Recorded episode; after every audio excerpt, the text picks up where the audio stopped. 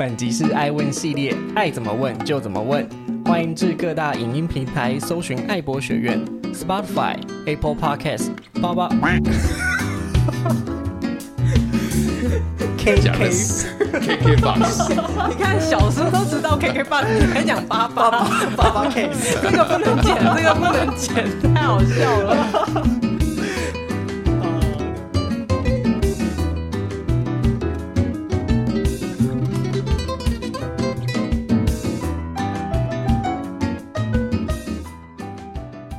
Hello，欢迎来到爱博学院 Archi Talk，我是主持人小钟，我是瓜边。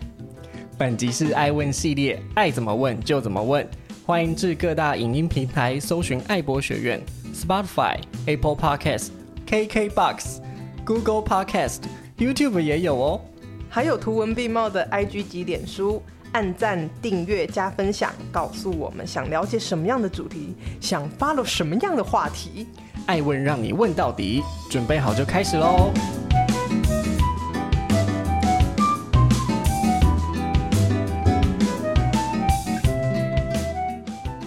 嗯，我有个问题呀、啊，就是坊间说的风水宝地，谁可以来为我解答呢？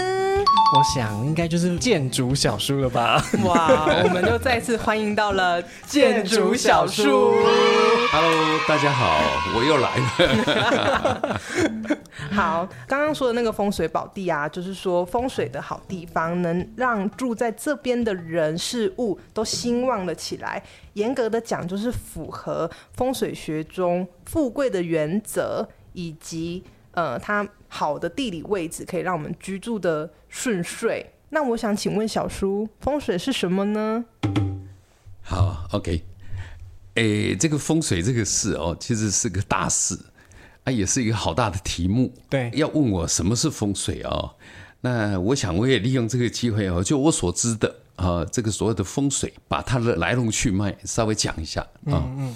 当然，最早我所理解的风水啊，其实是从呃上古时代，现在推测呢，应该是来到周朝的时候，嗯啊，开始有《易经》啊这本书啊，因为周文王呃做这个《易经》嘛。好，然后开始有这个占卜啊。我们知道，在商朝啊，或者春秋战国时代啊，古人呢要做很多事情，他们没有把握啊，没有像我们现代人这样有这么丰富的知识嘛。那他们往往不知道如何展开他的决定，所以呢，他就会去占卜。那我们现在从考古资料里面得知啊。其实所谓的甲骨文就是那个占卜的文字啦，嗯啊，他们在那个龟壳上面所刻下的那些文字啊，然后呢，利用龟壳哈烧灼之后所产生的裂痕，嗯，去判断到底是吉或者凶。啊，那通过这个吉凶的判断呢，来决定他们的行动，嗯啊，这个是上古时候啊开始有这个用占卜决定吉凶的这样的那一个活动啊，嗯，然后在那个之后呢。慢慢的，这一套问神明的概念呢，也慢慢推广到从帝王之家哈，一直到民间。嗯，就大家开始都也懂得，就是呢，通过占卜去问神明啊，就是当尤其呢，我们做决定的时候有犹豫的时候啊，嗯。很自然而然会想要去请问神明，给一个。哎，就像我们现在的宝贝，对，啊，就是同一个意思啦，嗯、对不对？啊，就是希望神明能呃指点迷津嘛。嗯，那这个事情哦，一路相传，其实，在古人的那这个眼里啊，他们认为已经过世的祖先被葬到什么样的地方，嗯哼，嗯，它会影响他的后世子孙的命运。哦，啊，所以当时在讲究我们这些先人该葬的地方啊，就开始有看。所谓的风水这个概念而来，嗯、那当时不叫风水啦，当时其实是在寻找一个叫明堂，明堂，明堂，明堂哦，日月明哦，然后呢，厅堂的堂就明堂，哦、明堂。啊，那那个明堂呢，其实这个概念呢，一直到大约东晋的时候，有一个叫郭璞这个先生呐、啊，嗯，郭璞这个先生呢，写了一本书叫《葬书》，嗯，那个《葬书》啊。其实就把这个所有的古人，就是呢东晋前这些古人们在决定他们的先人啊埋葬的地方，嗯、包括呢这个过世的帝王，嗯、他要选择他的陵寝啊，嗯、他也会去呃注意到呢这个所有的吉凶的问题，是是吧？所以他们会去找到一个适当的地方去埋葬。嗯，那这一套呢，到东晋郭璞的时候啊，把这个东西把它明文化，哦，就是把它变成一个 paper，嗯，然后告诉世人什么叫做明堂，嗯，什么叫做好的地点。那这个概念当然跟我们现在在选择一个好的 location 有点像啊，有点相似哎，但是他那个 location 他是为了过世的先人，嗯，好而选择了，嗯，好。那在那本书里面呢，他就提到哦，具体的明堂哈，它大概是这样，就是它后面要有靠山。啊哈，好，所以可见的它那个明堂的位置一定在一座山的山腰，因为才有靠嘛，嗯，是吧？好，然后前面呢要有水，所以现代人在讲玉带环腰哈，大概指的就这个意思，就是那明堂前要有水，而且水呢要从左边过，哦，从左边到右边。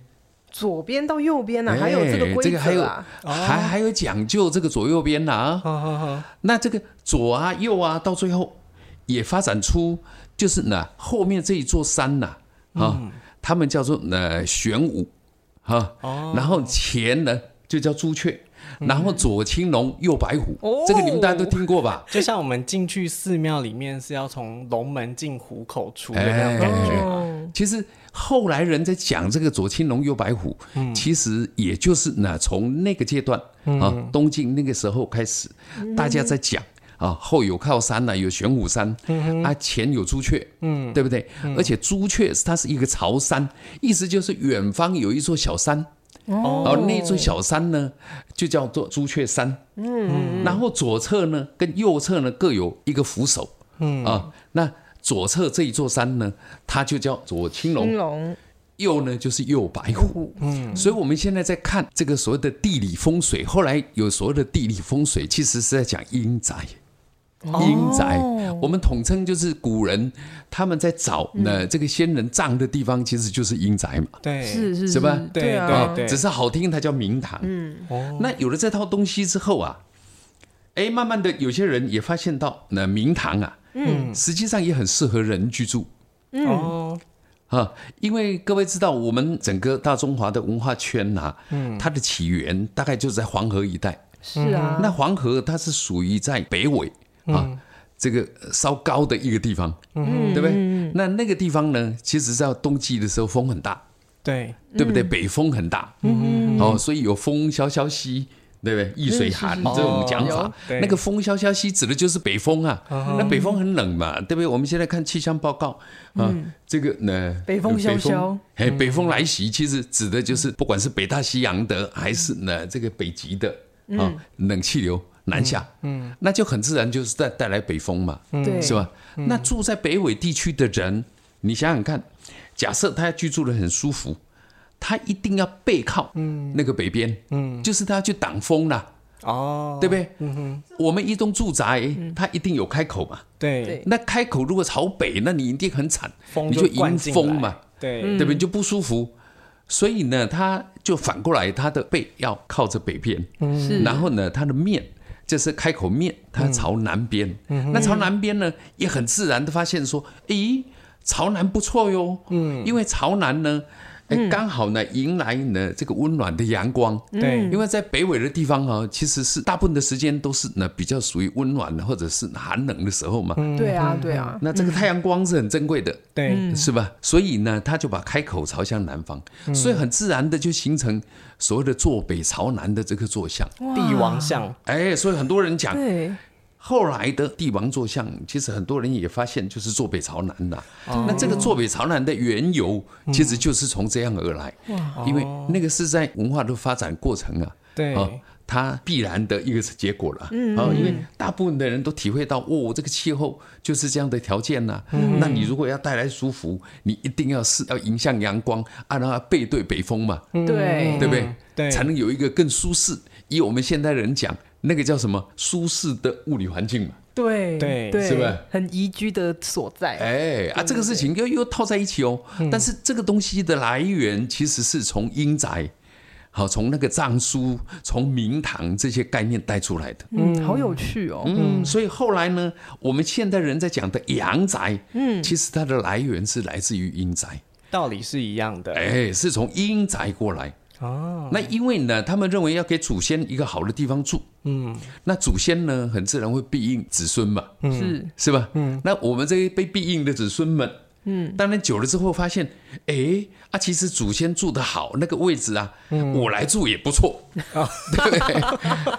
就是阳宅的概念进去，哎，你也发现就是，那你坐北朝南，对不对？也住得很舒服，对，是吧？嗯，那其实这个事情确实是在这个整个文化的过程中啊，慢慢形成了。嗯，当然也不是一开始就坐北朝南喽，因为现在有很多考古资料啊，商朝的啦，周朝的啦。啊，或者是呢，在春秋战国，他们也挖出了很多合院的一个建筑啊。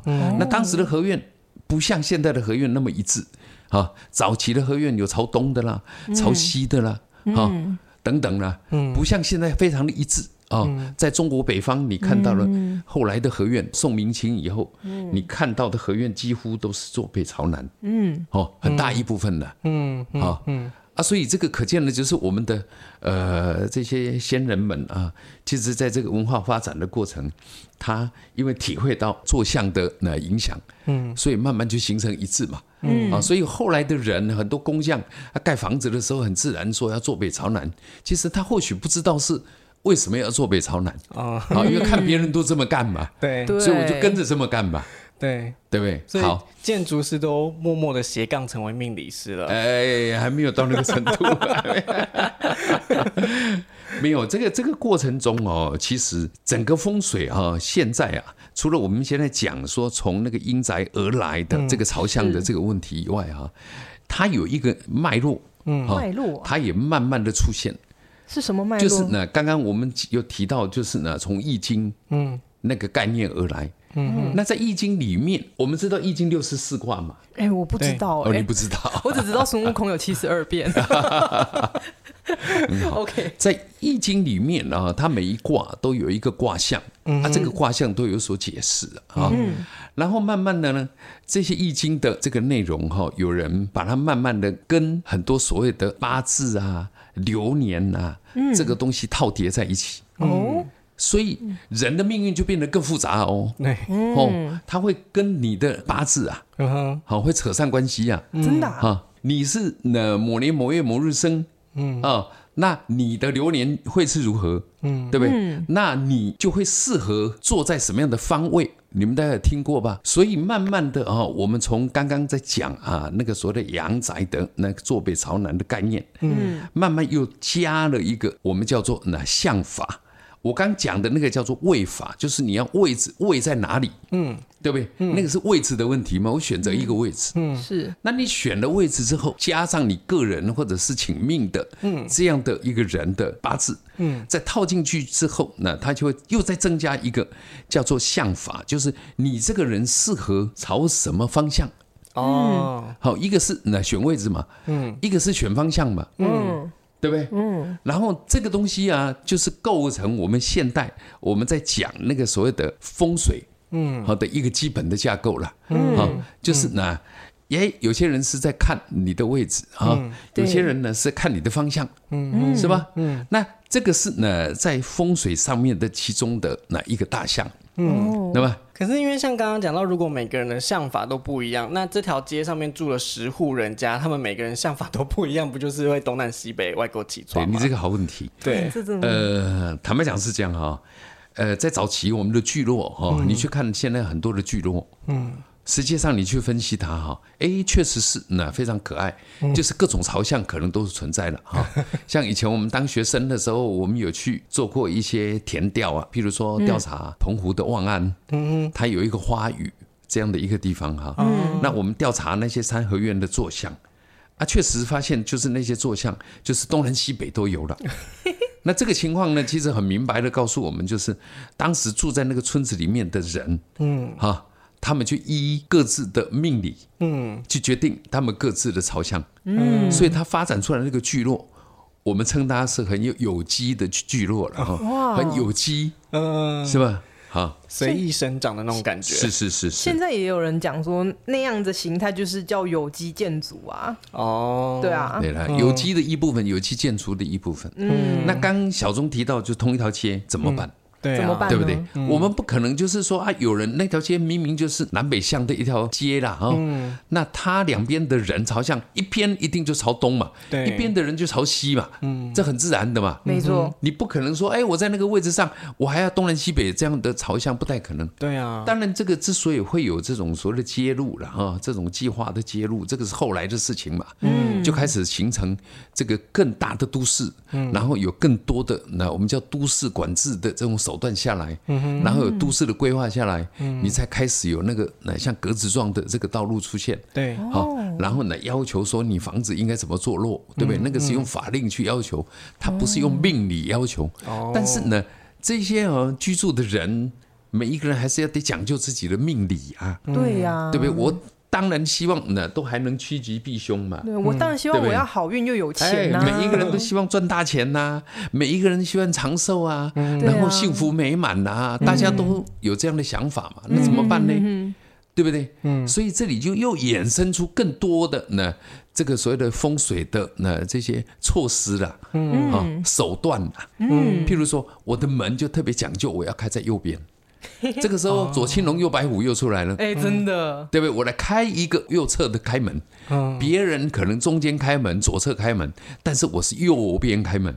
那到后来，我们现在听到像在风水学里面呢，很很多人都会说啊，那个梁哦，不要压床啊，啊，或者是不要对门呐，嗯，好，或者是什么等等哈。对，这个其实在我的看看法，它应该是说。当然，你要把它统称成风水也没有问题啦。嗯，好，一般一般人能理解嘛。嗯，那如果比较严谨的看法，那个应该是说在住宅里面的那一些禁忌。小叔，我听过一句话哦，那一句话叫做“一命二运三风水”。那四是什么呢？哎，四要积阴德了哈啊，五要读书了。哎呦，我就知道你一定了解，太棒了。好，那就不难看出。风水这件事就是改变命运密码的前三名，没错。那么小叔，你信风水吗？呃，坦白讲，我从事我自己的设计工作，免不了会碰到这个议题了哈。嗯、业主会提到嘛，嗯啊啊，或者是那居住的人会提到，嗯，所以我会碰上哈跟风水有关的那这些议题，嗯，对啊。那你说我个人信不信？我只能说我没有不信。因为这个呃不可约鬼神呐哈，嗯啊，但是呢神明之事啊确实不太容易理解了，没错，我只能这样讲啊，就是说它确实是很玄乎嘛，对对不对？它怎么个存在啊？怎么个影响？当然有很多时候我也很理解，就是在解释风水的人呐，各式人等都有。嗯，对不对？有些人可信，有些人不可信的。嗯，好，因为这个可能跟他个人的造诣有一点关系嘛。嗯哼，对不对？嗯、有些人可能对这个事情的深入啊，他呃真的是呢比较够。嗯、啊，有些人呢就是道听途说哈。嗯，啊就随便说说，对不对？嗯、就像我一样啊，随便说说。我觉得风水还是一套自然的逻辑啦，嗯，对啊，所以我觉得信不信倒是其次，但就是一个尊重一个自然的逻辑，顺应的发展这样子。嗯嗯。那么我反而是觉得说，不管是建筑呢，还是风水，都自有一套判断的依据。嗯，对。那也常说三分天注定。七分扣怕拼，爱拼才会赢。好啦，那就是说，除了我们脚踏实地以外，还是得适时的抓住那个机运，我们才可以让自己顺风又顺水，平步青云喽。那我们这一集就到这边做结束喽，下集继续。啊，所以呢，我们要跟观众 say goodbye 呀。对啊，我们要跟观众 say goodbye 啦。好，那我们感谢今天建筑小叔来跟我们聊风水，大家拜拜，大家拜拜。